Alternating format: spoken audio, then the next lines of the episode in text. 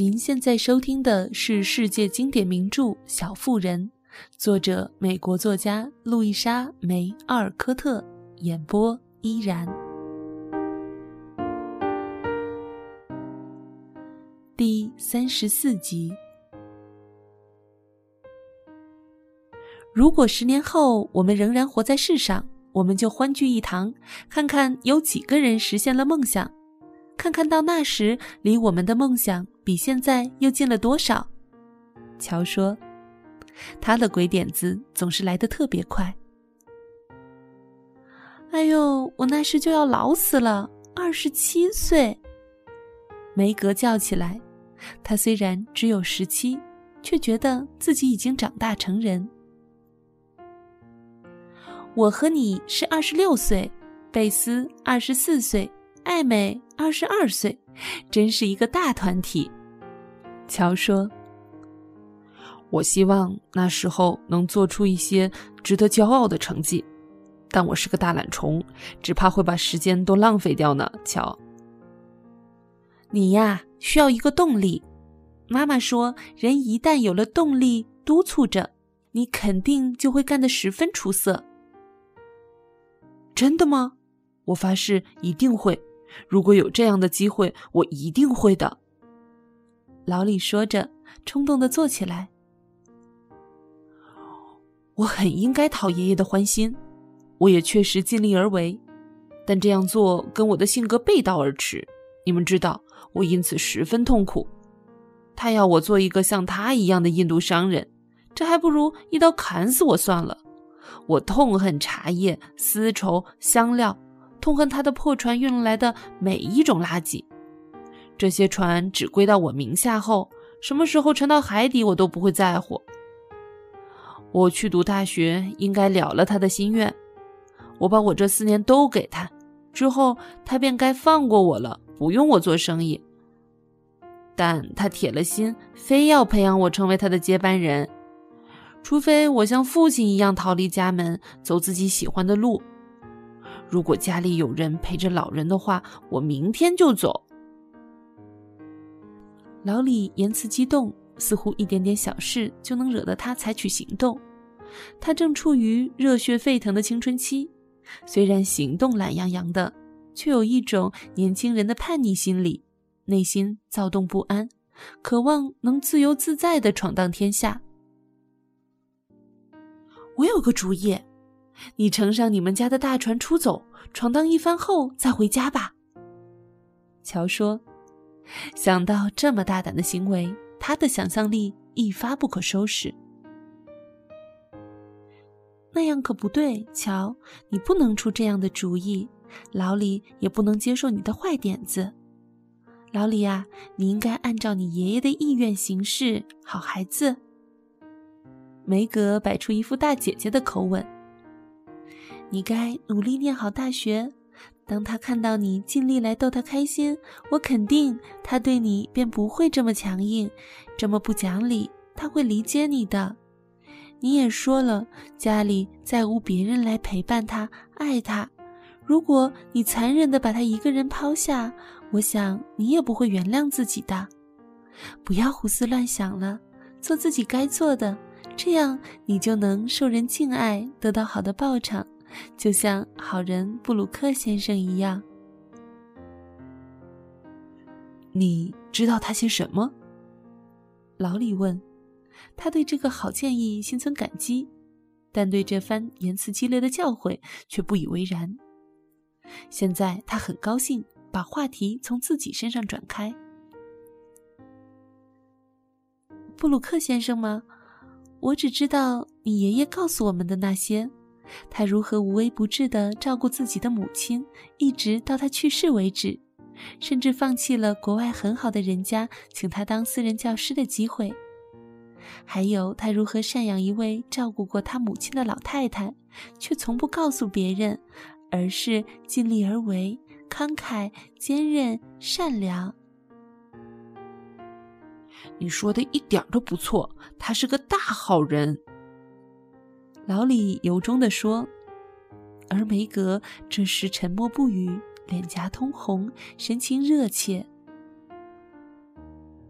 我爷爷就是喜欢这样，背地里把人家了解的一清二楚，然后到处宣扬他的美德，使大家都喜欢他。布鲁克不会明白为什么你母亲会待他这样好。他请他跟我一同过去，把他敬如上宾，十分亲切周到。布鲁克认为你们的母亲简直是个十全十美的天使，回来后好几天都把她挂在嘴边，接着又热烈如火地谈论你们几个姐妹。如果我有朝一日梦想成真，我一定要为布鲁克做点什么。你倒不如现在做起，不要再把他气得七窍生烟。梅格尖刻地说：“你怎么知道我让他生气呢，小姐？每次他走的时候，看他的脸色就知道了。如果你表现得好，他就神采飞扬，步履如飞；如果你淘气了，他就脸色阴沉，脚步缓慢，仿佛想走回去把工作重新做好。”啊哈，好啊！这么说来，你通过看布鲁克的脸色，就把我的成绩全都记录下来了，对吧？我看到他经过你家窗口时朝你微笑，却不知道你从中收到一封电报呢。没有的事，你别生气。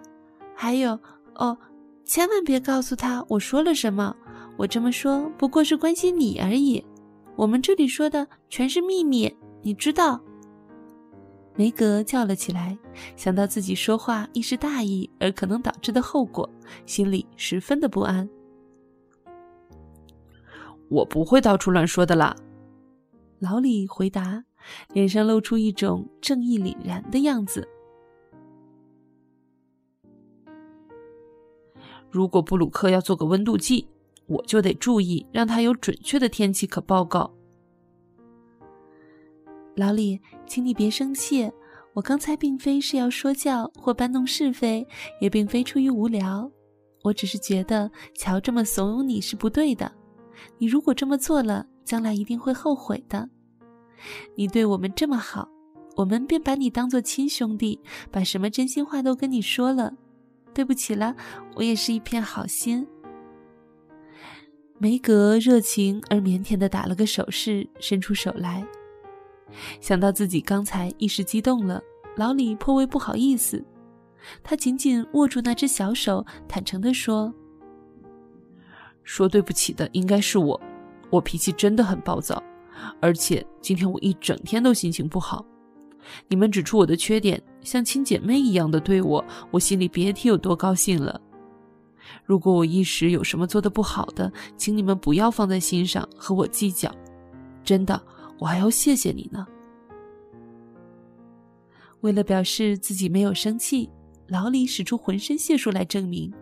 他殷勤地为梅格绕线，替乔高声地朗诵诗歌，帮贝斯把树上的松果摇下来，帮艾美临摹蕨类植物，证明自己是名副其实的繁忙的蜜蜂会的成员。正当他们兴致勃勃地讨论着海龟的生活习惯时，这时正巧一只可爱的乌龟从河里爬了上来。一阵清脆的铃声远远飘过来，通知姐妹们，汉娜已经把茶泡好，姐妹们该回家吃晚饭了。我可以再来参加活动吗？老李问。可以的，但是你要做好自己的分内事。并要热爱读书，就像识字课本里要求孩子们所做的那样。梅格微笑说：“我一定尽力。”那么你就来吧，我还要教你打毛线呢，像苏格兰男孩子那样。现在正需要袜子呢，乔说，使劲扬扬手里的蓝色毛线袜子。大家说笑着，便在大门外分了手，各自回家吃晚饭。那天晚上，当贝斯在黄昏下为劳伦斯老先生弹奏钢琴时，老李站在帘幕暗处，悄悄地倾听。这位小姑娘手底下弹出的简单的音乐，总能打动他，使他那颗躁动不安的心渐渐地平静下来。他静静地看着坐在一边静静听着音乐的老人，看见他用一只手托着白发斑斑的脑袋，脸孔苍老，无限柔情地听着，在追忆他那逝去的宝贝小孙女。想到下午和梅格的推心置腹的谈话，小伙子决定了，他心甘情愿为家庭做出牺牲。他对自己说。让我的白日梦都滚蛋吧！我决定了，我就要和这位亲爱的老人待在一起，完成他的夙愿，永不分离。要知道，我可是他唯一的拥有啊！